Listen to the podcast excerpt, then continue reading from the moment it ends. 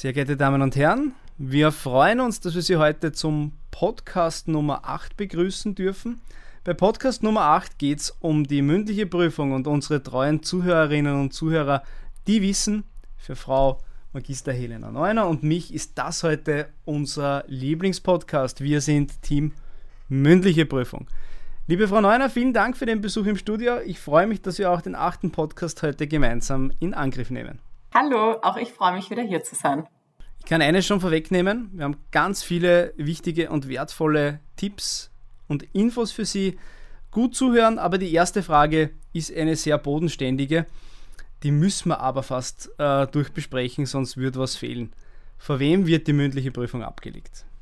Die mündliche Prüfung wird von einer vierköpfigen Prüfungskommission abgelegt und die besteht aus zwei PrüferInnen aus dem Kreis der Richter und zwei PrüferInnen aus dem Kreis der Rechtsanwälte, wobei den Vorsitz immer ein Richter bzw. eine Richterin führt. Bei der schriftlichen Prüfung haben wir festgehalten, eine schriftliche Prüfung dauert acht Stunden. Wie lange dauert die mündliche Prüfung? Ich hoffe nicht acht Stunden, das wäre schon ein bisschen hart. Nicht acht Stunden, aber es sind schon für jeden Prüfling in etwa zwei Stunden eingeplant. Also pro Prüfer in circa eine halbe Stunde. Das hört sich jetzt recht lange an. Zumindest habe ich mir das gedacht, wie ich zum ersten Mal gehört habe, dass es zwei Stunden dauern wird. Aber in dieser Zeit ist man so unter Adrenalin, dass man eh überhaupt kein Gefühl für Zeit hat und insbesondere die ersten zwei PrüferInnen extrem schnell vergehen. Jetzt haben Sie uns ja vorher mitgegeben, äh, wie sich der Senat zusammensetzt. Jetzt gibt es ja Prüfer, die hat man vielleicht ganz gern schnell erledigt. Dann gibt es Prüfer, die hebt man sich vielleicht eher gern zum Schluss auf. Ist es bei der mündlichen Rechtsanwaltsprüfung möglich, sich auszusuchen, mit welchem Prüfer man startet? Man darf sich aussuchen, mit welchem Prüfer bzw. mit welcher Prüferin aus dem Kreis der Anwälte man startet. Und ein guter Start in die Prüfung ist extrem wichtig, auch für das eigene Selbstbewusstsein. Ich würde daher jedenfalls empfehlen, mit einem Prüfer bzw. einer Prüferin zu starten, bei dem bzw. bei der man sich am sichersten fühlt. Sei es, weil man in den Rechtsbereichen stark ist, weil man das in der, im Beruf jeden Tag macht oder weil man sich in der Prüfungsvorbereitung auf den bzw. die Prüferin besonders konzentriert hat oder vielleicht auch, weil der oder die Prüferin einfach ein bisschen vorhersehbar ist. Und ein starker Start ist auch ganz gut für die allgemeine Stimmung während des Prüfungsgesprächs. Und in der Regel fragt der bzw. die Vorsitzende am Anfang der Prüfung, mit wem man starten möchte. Und das muss man auch nicht näher begründen. Also bitte nicht sagen, weil der einfacher ist als der andere. ich glaube, das kriegt man dann zurück. ich glaube auch.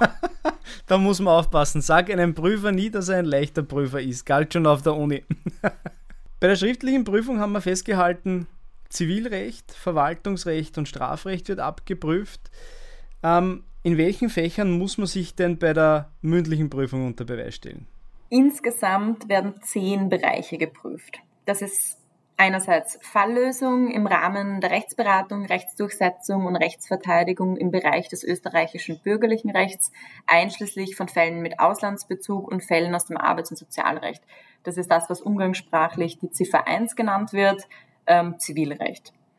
Dann Vertretung vor österreichischen Gerichten im zivilgerichtlichen Verfahren, einschließlich von Verfahren nach dem Außerstreitgesetz und der Exekutionsordnung, sogenannte Ziffer 2, Zivil, äh, Zivilverfahrensrecht dann Falllösung im Rahmen der Rechtsberatung, Rechtsdurchsetzung und Rechtsverteidigung im Bereich des österreichischen Strafrechts und Verteidigung und Vertretung vor österreichischen Strafgerichten, also die sogenannte Ziffer 3 Strafrecht und die Vertretung im Anwendungsbereich des österreichischen Strafvollzuggesetzes, sogenannte Ziffer 4.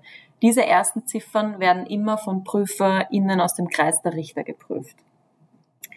Dann muss ich mich beweisen in der Falllösung im Rahmen der Rechtsberatung, Rechtsdurchsetzung und Rechtsverteidigung im Bereich des österreichischen Unternehmens- und Gesellschaftsrechts, einschließlich des Wertpapier- und des Immaterialgüterrechts sowie Verfahren äh, sowie Vertretung in Verfahren über den gewerblichen Rechtsschutz. Das ist die sogenannte Ziffer 5 Unternehmensrecht.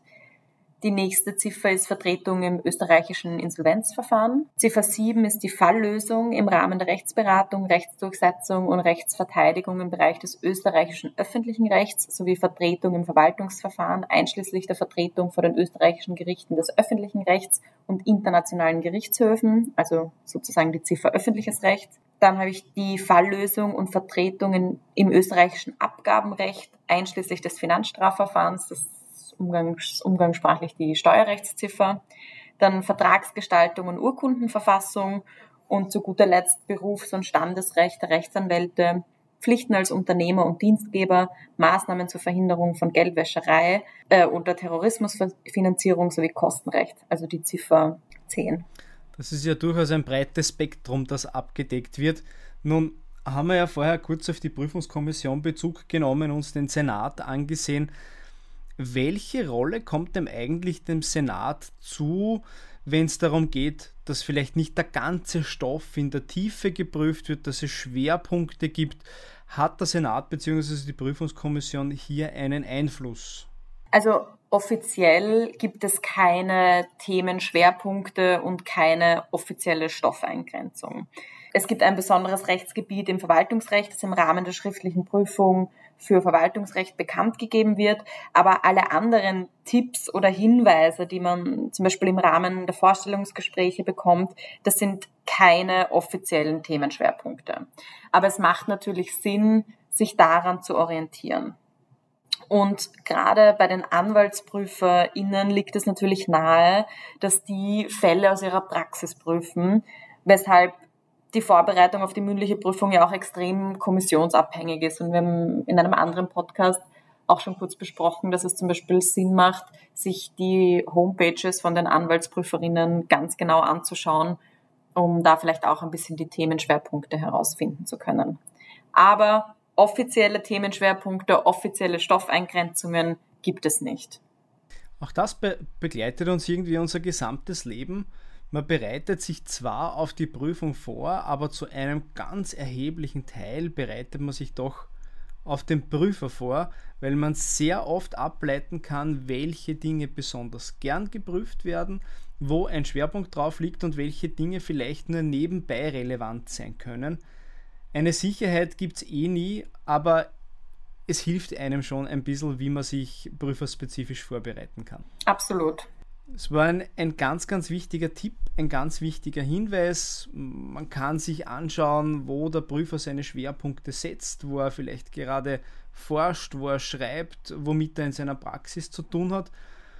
Bei der schriftlichen Prüfung haben Sie uns erklärt, es kommt auf die formalen Dinge an, natürlich auch auf den Inhalt. Worauf kommt es denn bei der mündlichen Prüfung an? Bei der mündlichen Prüfung kommt es, glaube ich, vor allem darauf an, sich gut zu verkaufen.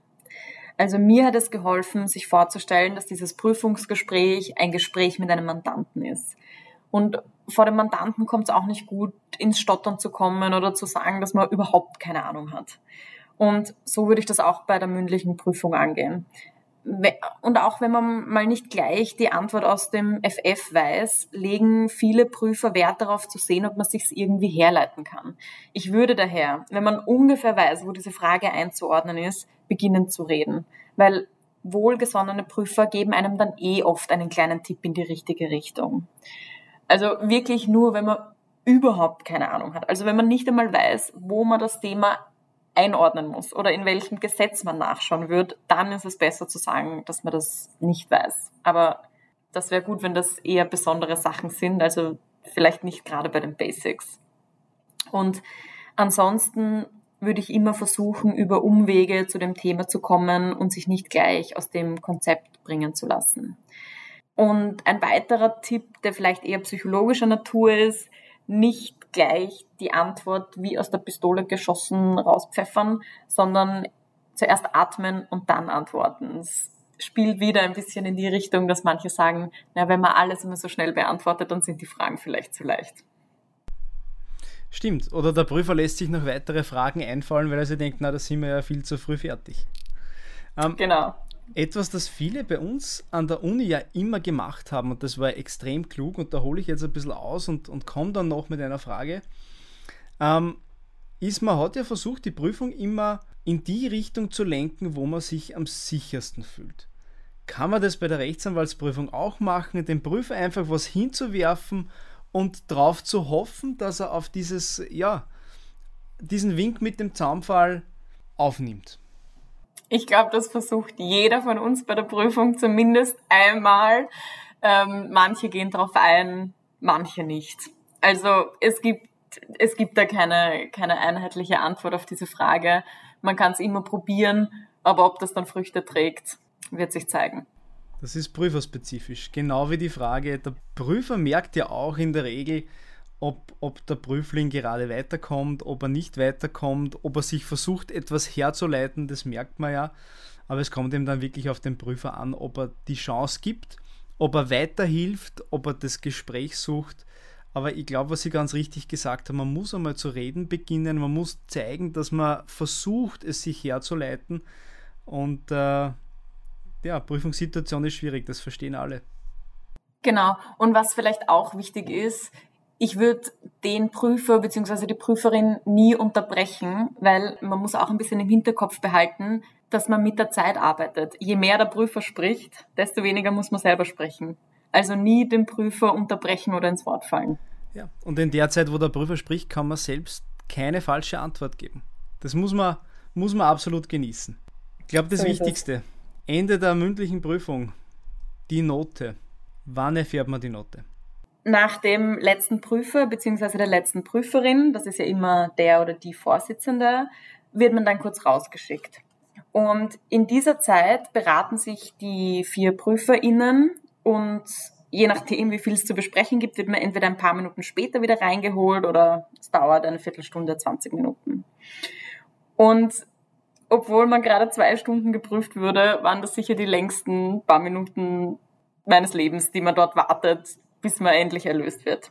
Aber eigentlich kann ich mich dann gar nicht mehr so genau erinnern, ähm, was dann tatsächlich gesagt wurde. Ich glaube nämlich schon, dass die Note auch begründet wird, wenn man dann wieder reingeholt wird. Ähm, aber meine Aufmerksamkeitsspanne hat schon aufgehört, als ich gecheckt habe, dass ich es geschafft habe und dann kann ich mich gar nicht mehr so viel erinnern, was die noch gesagt haben. Aber ich glaube, in der Regel wird das auch begründet, warum man ein sehr gut oder ein ausgezeichnet bekommt. Das heißt, der Stein war groß, der vom Herzen gefallen ist. Riesengroß.